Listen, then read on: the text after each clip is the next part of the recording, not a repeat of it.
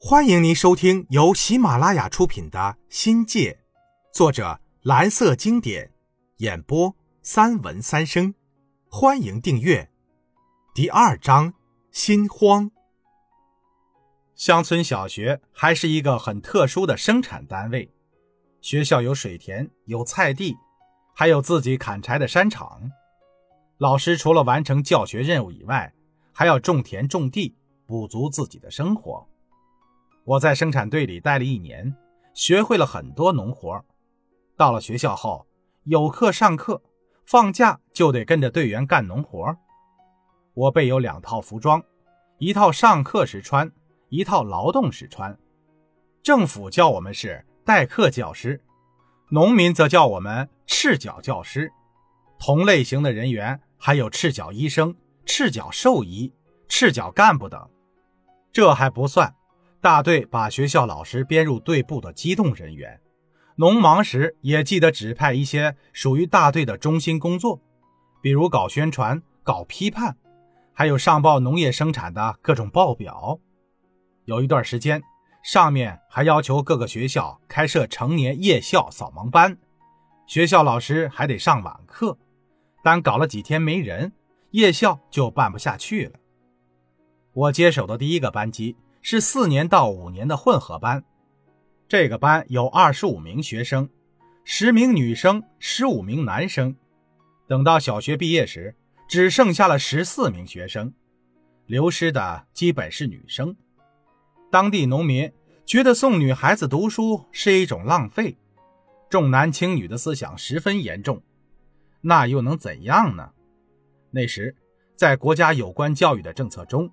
读书完全是自愿的，没有义务教育和辍学的说法。女孩子到了十一二岁，一般就留在家里带弟弟妹妹，做一些家务活有个女孩是六队来的，名字记不得了，人长得标致又水灵，五年级里数她成绩最好。但她母亲的腿有残疾，下面有三个弟妹，爷爷奶奶都是病壳子。十二岁的她。就承担起了全部家务。我认为孩子不读书是件不幸的事儿，但他没有一点悲伤，是笑着跟我说他不想读书了，照顾弟弟妹妹比他读书重要的多。对于他这种过早的责任和担当，我心酸，有种说不出的难受。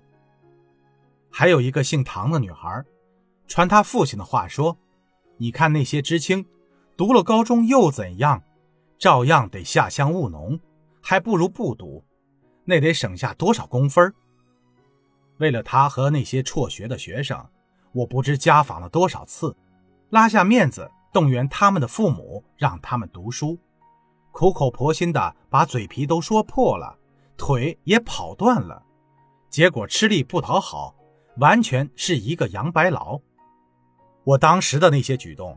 其实就是以一人之力对抗千年遗留下来的旧思想，其结果只能是自不量力。有一天，我上课时发现前排少了一男一女两位学生，细问起来才知道，孩子帮队里看牛挣工分去了。当天晚上，我傻瓜似的到失学孩子的家里，好说歹说，告诉他们，唯有读书才能改变命运。可对农民来说，历来都是以解决温饱为首要前提，读书哪能当饭吃呢？农村娃，我最终明白，读书并不是他们生活的全部。少年的他们扮演着家庭的半个劳动力。上课时，女生们时不时地背着弟弟或妹妹来学校，一边听课一边哄孩子。开始的时候。我无法接受这样的事儿，都会很生气的，让他们把孩子送回家去。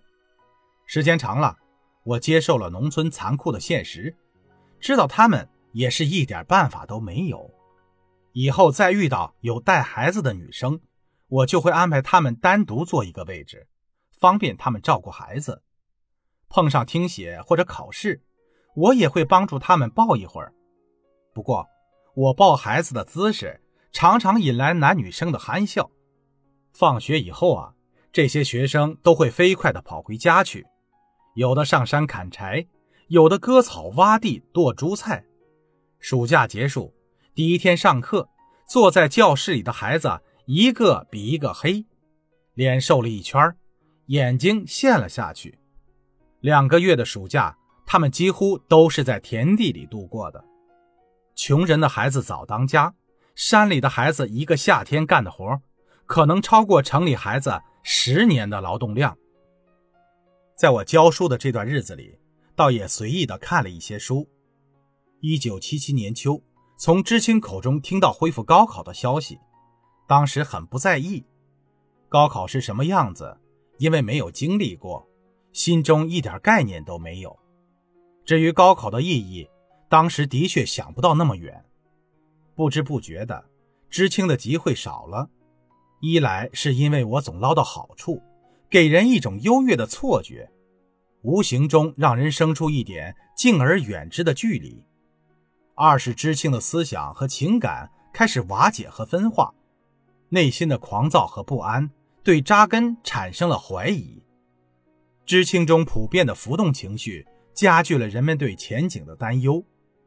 一九七七年十月初，国庆从家里拿来一张报纸，说：“你看哦，要高考了。”我问国庆有什么打算，国庆说：“还没决定要不要高考，到时候再说。”后来得知，第三次复出的邓小平亲自抓了恢复高考这件事儿。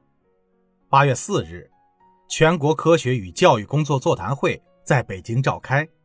八月十三日，根据邓小平关于改革高等学校招生制度的指示精神，教育部在北京第二次召开高等学校招生工作会议。